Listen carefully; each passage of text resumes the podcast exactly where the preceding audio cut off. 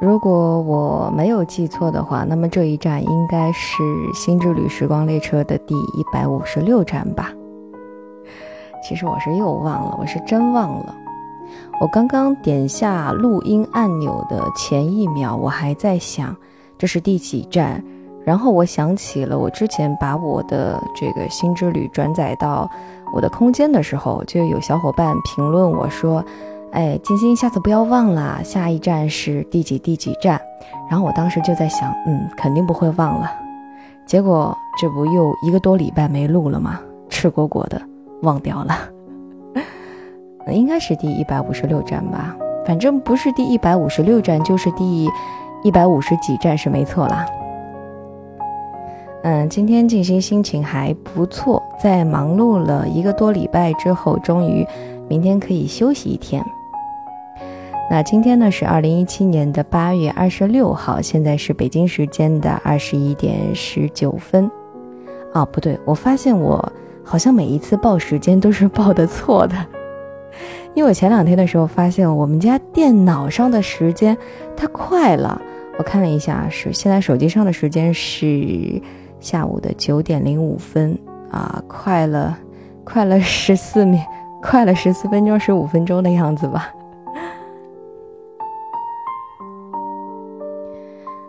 嗯，今天依旧是要来跟大家分享一篇文章。白天的时候，呃，今天白天上班不是特别忙，然后呢就抽空看了好几篇比较不错的文章，然后呢就想着要来跟你们分享一下。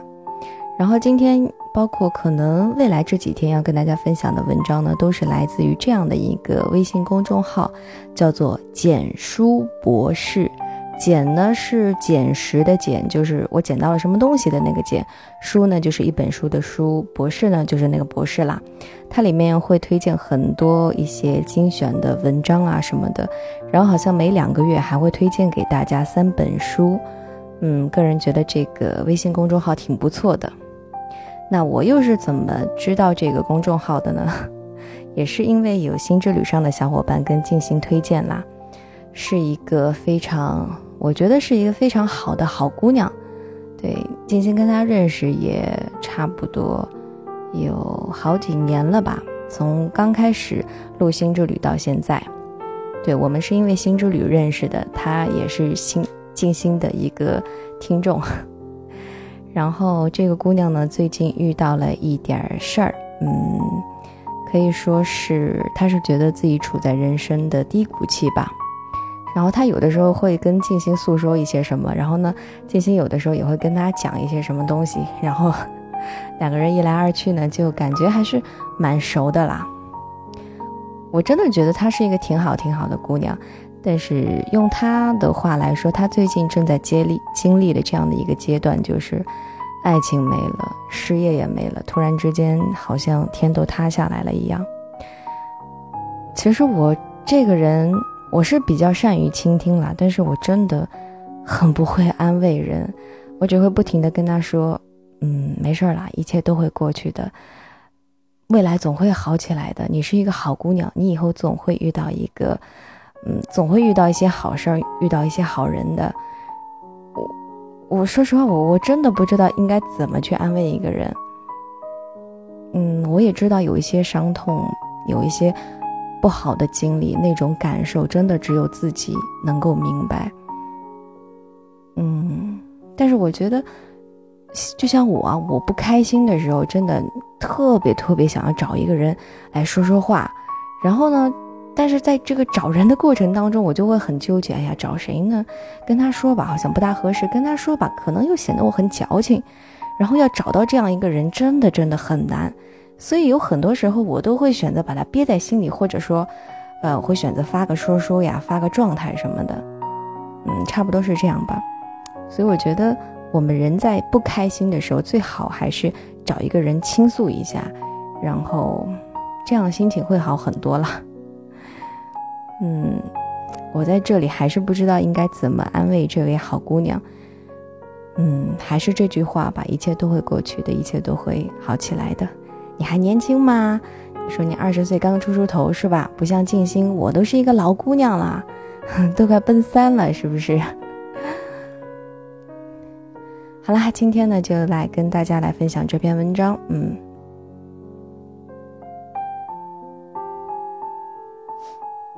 这篇文章的名字叫做《人和人刚认识的时候最好》，作者小九。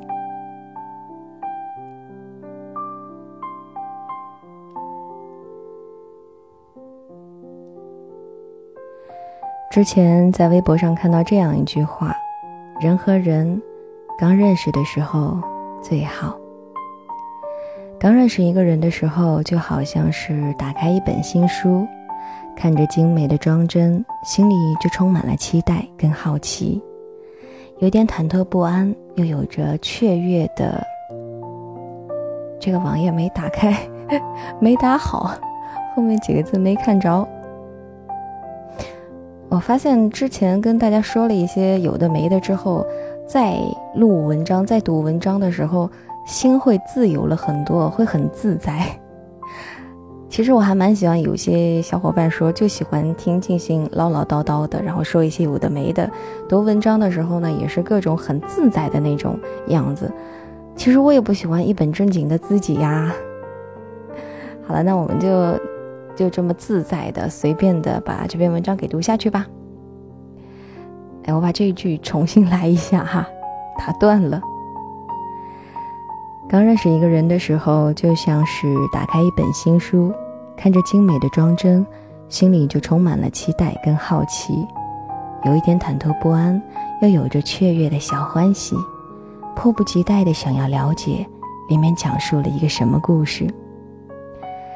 据说每一段爱情都要经历三个这样的时期：好感期、磨合期、平淡期。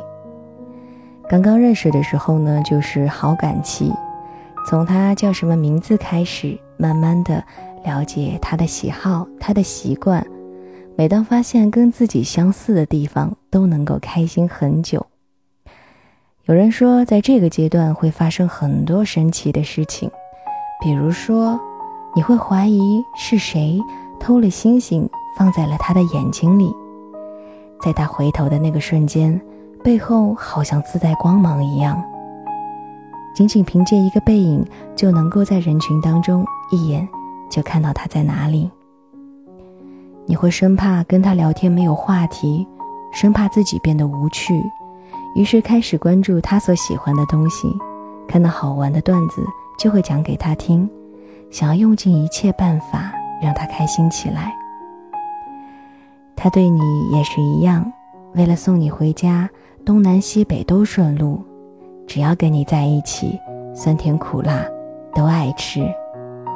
想要把全世界最好的东西都给你，想要带你去全世界最漂亮的地方，不怕麻烦，也从来都不会忙。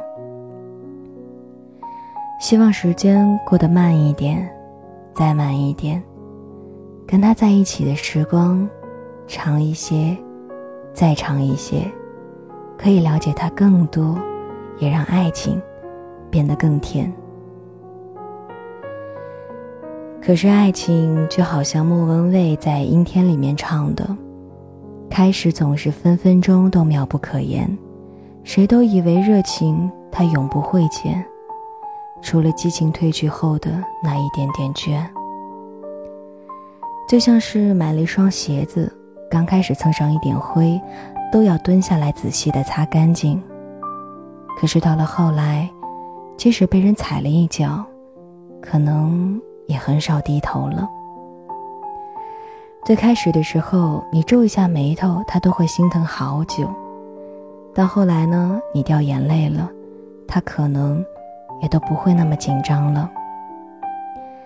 你也发现他好像不是你一开始就喜欢的样子了。两个人在相处的过程当中，甚至经常会因为一些小事儿而争吵，可能只是因为跟他说了很多次，可是他的臭袜子还是随处乱丢。你希望他戒烟，其实是为了他的身体考虑，可是呢，他一点儿都不领情。你做家务的时候，他在一边看电视，好像越来越不懂体谅你的辛苦。生日和纪念日的时候，他也不像以前那么上心，有的时候还会忘记。于是你开始在心里怀疑，他是不是不爱你了？只不过，可能你忘了，在最开始的时候，他付出一点儿，你都会非常的感激。可是到了后来，习惯了对方的付出，他做的有一点儿不好的时候，你就会不开心。甚至大发脾气。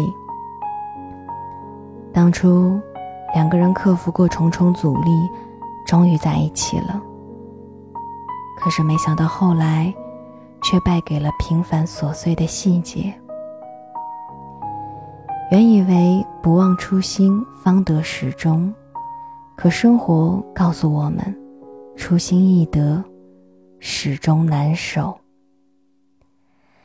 就好像微博上的那个句子：“爱情最残忍的地方在于，从它发生的最初，就已经达到巅峰。那种怦然心动，那种想要收割对方的强烈欲望，那种迫不及待的想要到达未来的期许，都在恋爱的一开始就已经被预知了。从此往后，再怎么走，都是下坡路。”而爱情开始变质，大概就是从无话不说，变成现在的无话可说；从最初的只要你开心，变成你开心就好。跟男朋友分手之前，圆圆发了这样一条朋友圈：“我真的很想回到当初，你聊天秒回我的时候，每天互道安好的时候。”你现在回复的特别慢，就算回复也都是几个字。可能是我说的有点多，我有点烦，又或者是我高估了我在你心里的地位。相爱不需要具体的理由，可是不爱了，什么都能够成为借口。到了最后，曾经的那些甜蜜的过往。都变成了最痛的回忆。每一句山盟海誓，都变成了一记耳光。我们能不能重新认识一次？从你叫什么名字开始？在面临分别的时候，这也许是不舍的那个人最真切的心里话吧。就好像动画片《哆啦 A 梦》的结局一样，哆啦 A 梦陪了大雄八十年。大雄在临死之前对哆啦 A 梦说：“我走后，你就回到属于你的地方去吧。”哆啦 A 梦答应了。可是大雄死后，哆啦 A 梦却坐着时光机回到了八十年前，对着小的时候的大雄再一次自我介绍：“大雄你好，我叫哆啦 A 梦。”多么希望我们也能够拥有一台时光机。当物是人非，我们走到了感情的尽头，能不能够回到最初，把酸甜苦辣再陪你走一遍？只可惜啊，我们都没有时光机。但是我们却能够在感觉累了，不想要再继续的时候。想一想当初在一起的那些理由，学会包容和珍惜。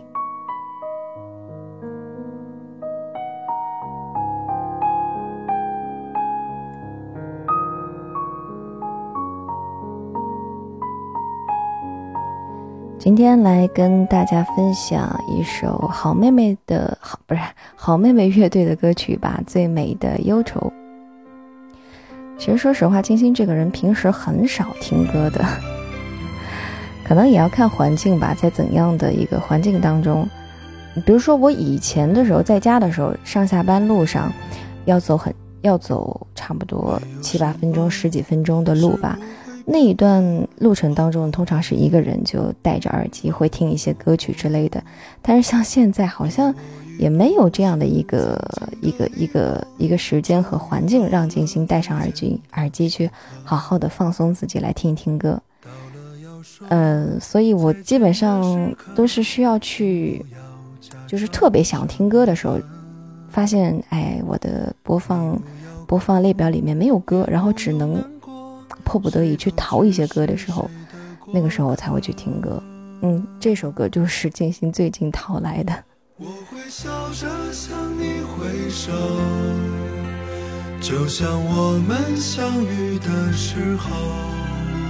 时间把你带走，也把我带走，相聚离开没有永垂不朽。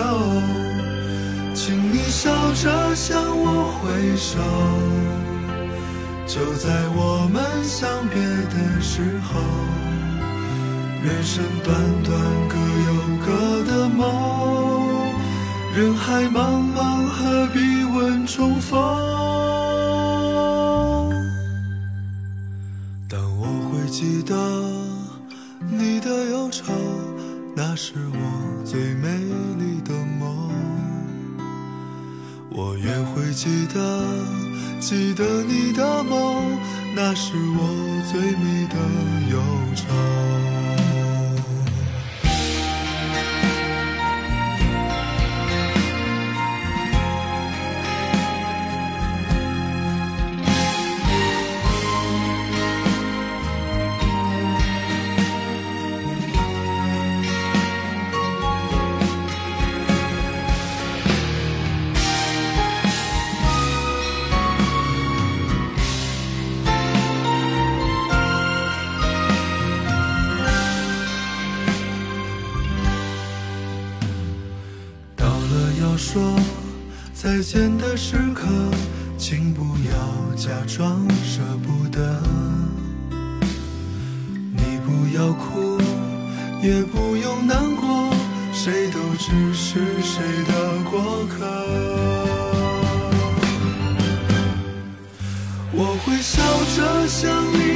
手，就像我们相遇的时候，时间把你带走。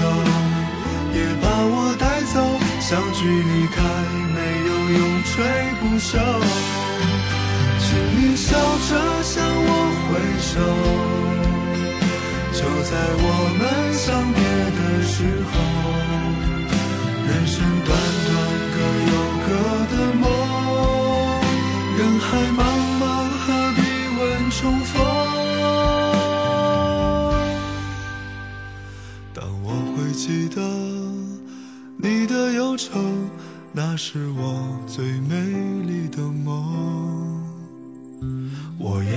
记得，记得你的梦，那是我最美的忧愁。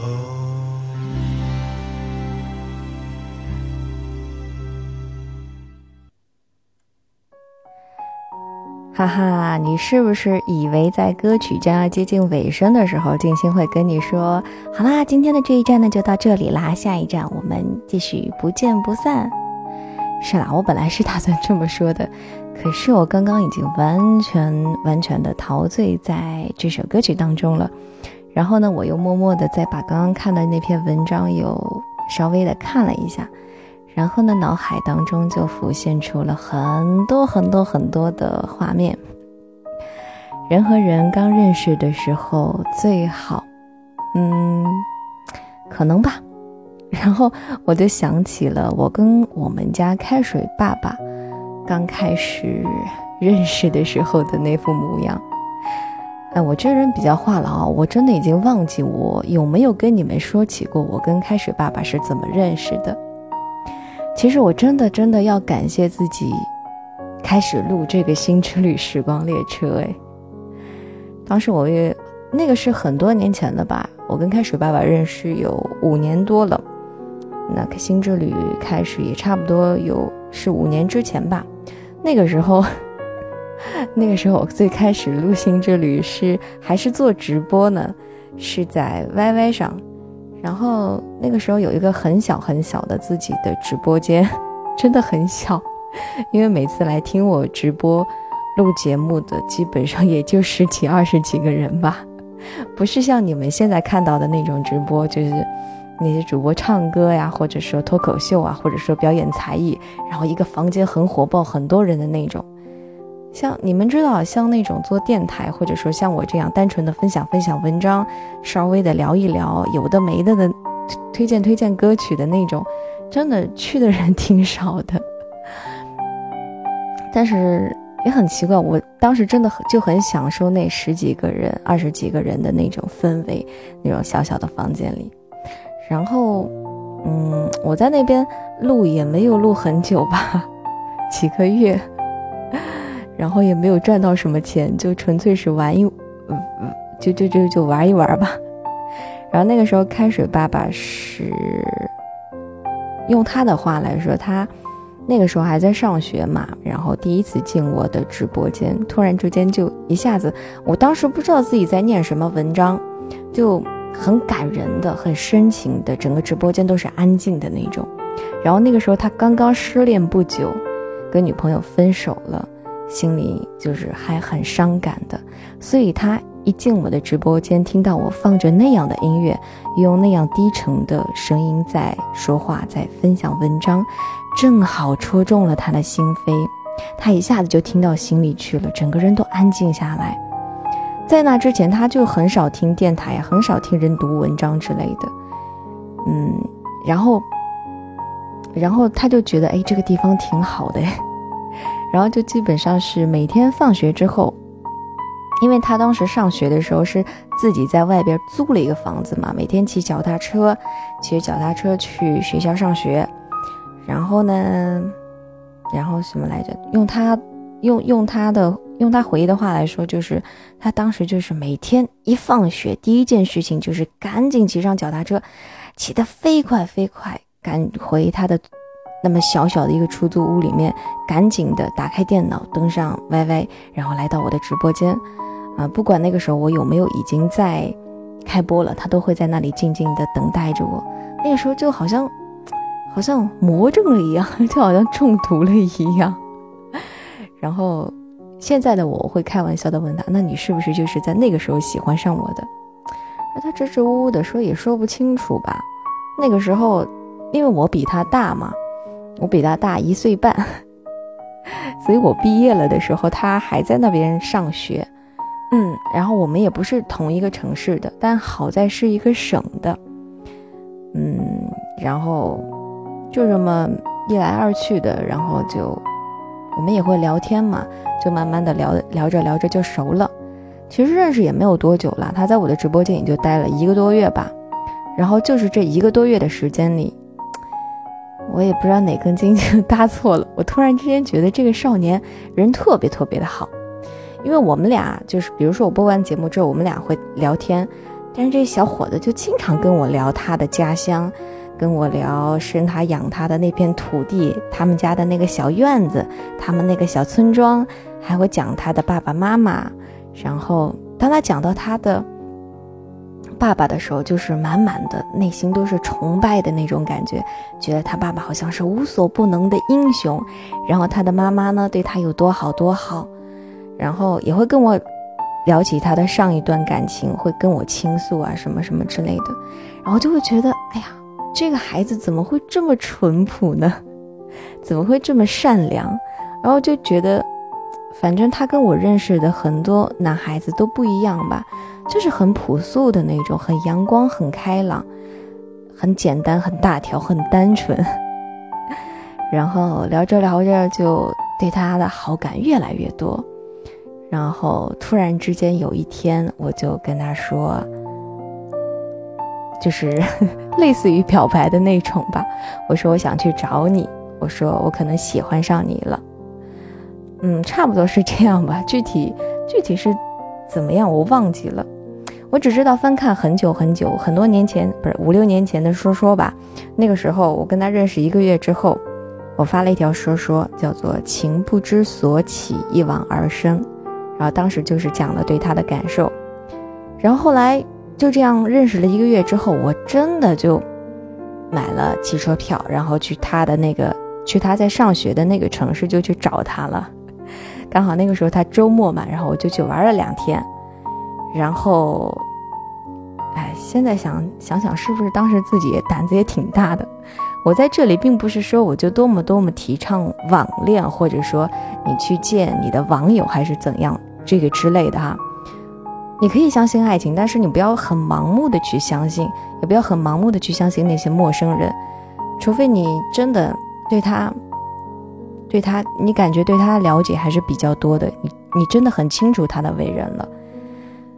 其实，老实说，我也没追过人，我也没有跟人表白过，我是那种比较害羞、比较含蓄的那种女生。以前我上学的时候，我真的是我在上学期间一次恋爱都没有谈过，我最多也就是暗恋暗恋别人的份儿吧。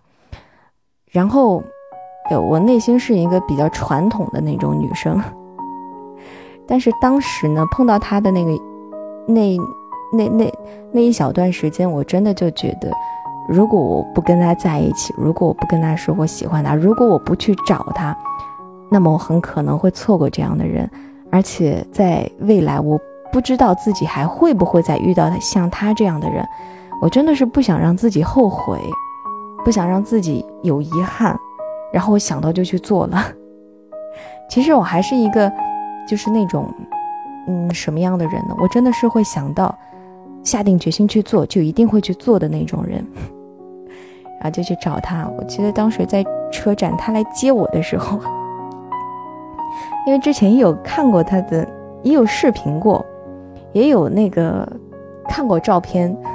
为什么讲到这里有点小脸红、小害羞？嗯，然后怎么说呢？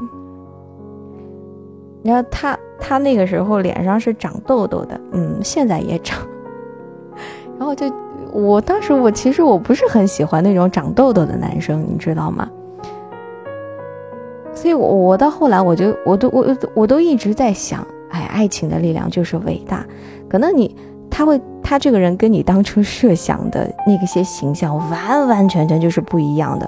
比如说，我不喜欢长痘痘的男生，我不喜欢单眼皮的男生，我不喜欢怎样怎样怎样。但是刚好他就符合你所有不喜欢的那个点。但长得还好了，真的挺阳光的。然后，然后就。在车站，哎，他是是他先找找到我的，我俩打电话，然后他说，哎，你站在那别动，我看见你了。然后其实我也隐隐约约感觉到啊，可能那个撑着当时下着雨嘛，撑着伞走过来的那个人应该就是，我就特别不好意思，瞬间就懵在原地，然后我就背过身去不想看他，然后整个脸啊就就就就就埋在下面，就就低着头不敢看他。后来他走过来，慢慢的、慢慢的就走了一路，然后慢慢的就好了，然后就开始手牵手了。然后在那边玩了两天之后，就慢慢的，因为你在现实生活当中相处的感觉，肯定是在跟你在跟网上聊天的时候感觉会有一点不一样的嘛，会有一点奇怪。再说，我又是比较容易害羞的，不是很放得开的那种女生。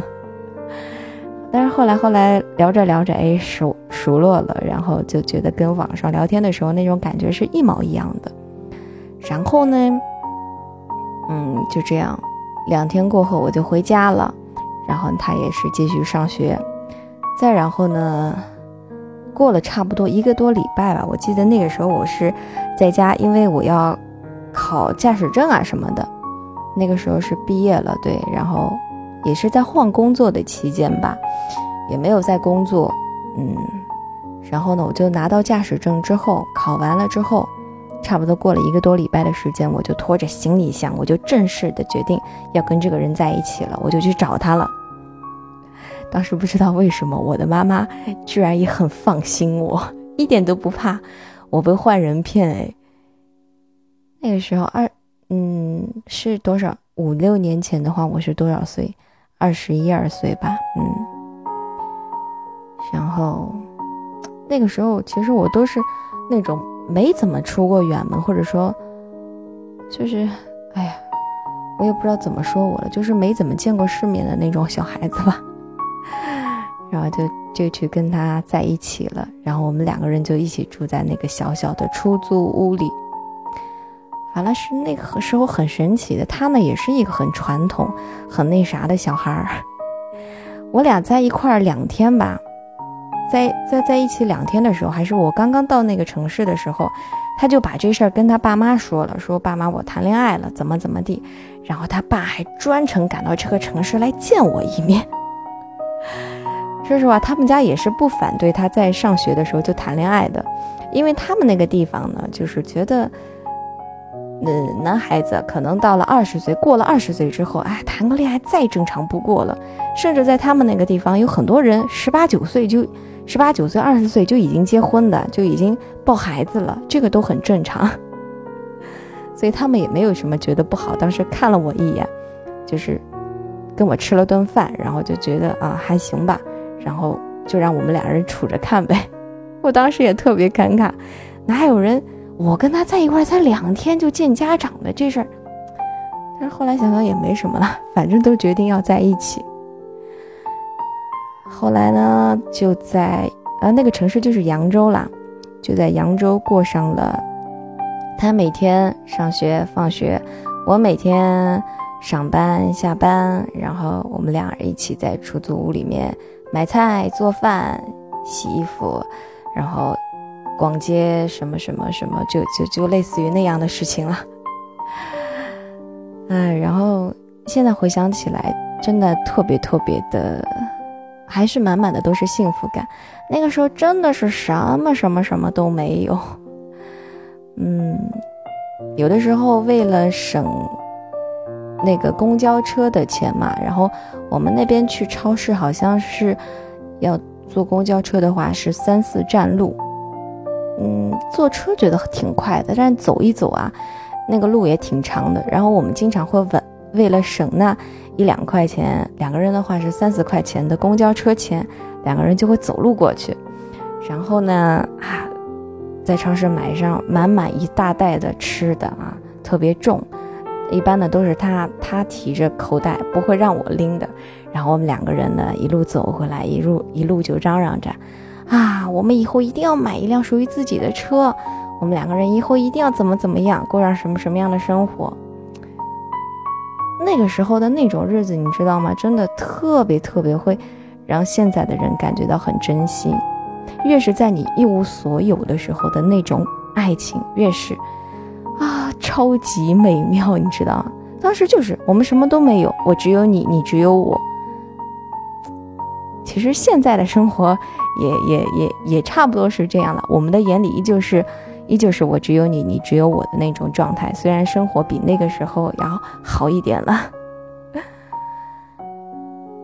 嗯，我又说了好多好多啊，我不知道你们对。我的这样的一段感情经历是不是感兴趣？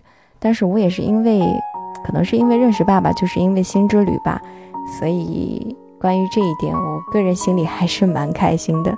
所以说，我对新之旅也是有一种割舍不掉的情感吧。而且因为新之旅，我认识了很多很多很多小伙伴呀，嗯，而且我觉得我们。以后可能在现实生活当中也会见面，也会成为好朋友，也会怎么怎么样，也会发生很多很多的故事。而且我觉得，凡是喜欢听《心之旅》的小朋友，应该跟静心都是我们是属于一类人的。嗯，或许我们的性格不一样，或许我们反正有很多地方不一样，但是在我们内心的那一个角落，一定是有着一样的。嗯，我又词穷了，我不知道怎么说，但是你知道，我们一定是。在某一面上是很有相似性的，嗯，好啦，最后再说一句，很高兴认识你们。好啦，那么今天的这一站就到这里吧。现在是北京时间的，我得看一下手机上，北京时间的那个下午的九点三十八分。你说我是有多蠢？我是我。不是说我数学不好，但是我这个人，我在手机上设置时间的时候，我不喜欢设置二十四小时制的，因为我要是看二十四小时制的话，呃，现在是二十一点的三十八分，那我可能二十一点多少，我还得减去十二，就觉得好麻烦哦，所以我设置的是十二小时制的，然后直接去看就行啊。下午的九点多，突然间觉得自己萌宠萌宠的。好了，那我们下一站依旧要不见不散喽，是不是应该依旧要跟你们来分享一首歌曲呢？毕竟结尾的地方嘛。这样吧，跟你们来分享一首来自姚十三的《旧情人》，我是时间的新欢吧。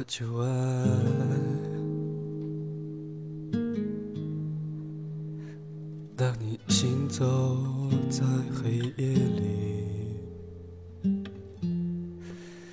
看一次不散场的电影，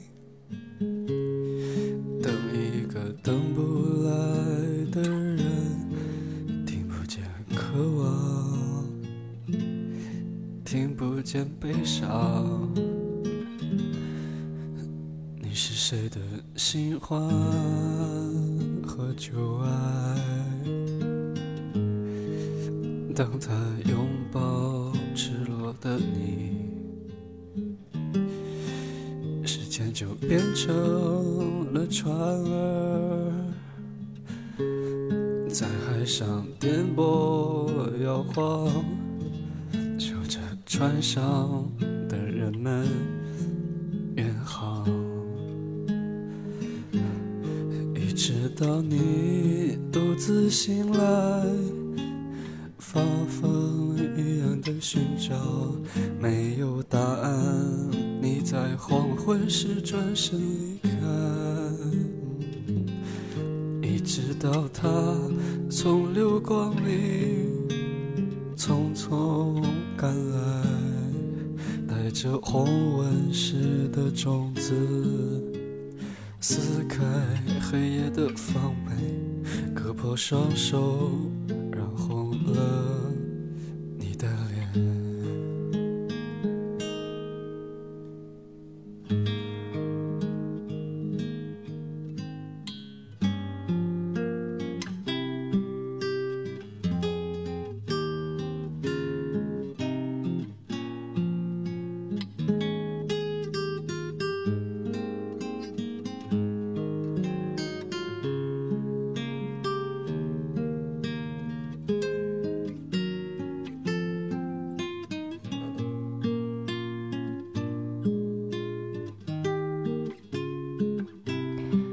发现我真的是很不会、很不会放歌哎，很不会找歌，跟我刚刚说的那些和分享的文章完全搭不起来，那个氛围、那个感受，突然之间就一下子就就很低沉，但是没办法的，还是听到最后吧。时间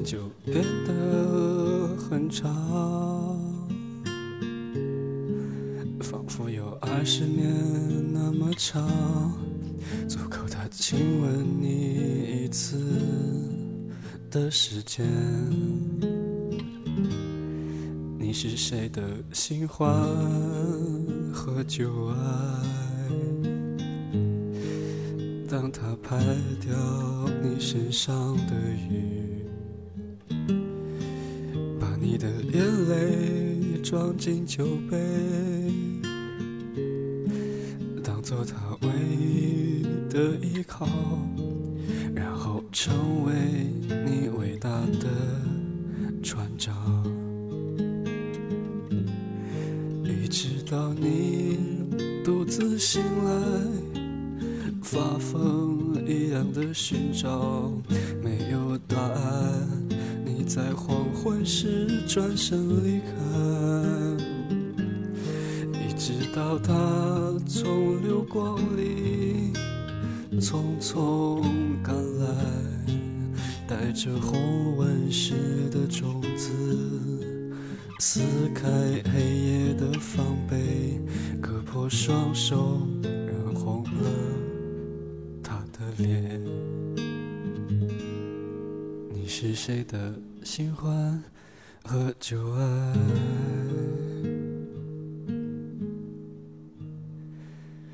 如果他善待你的美丽，会不会对你手下留情？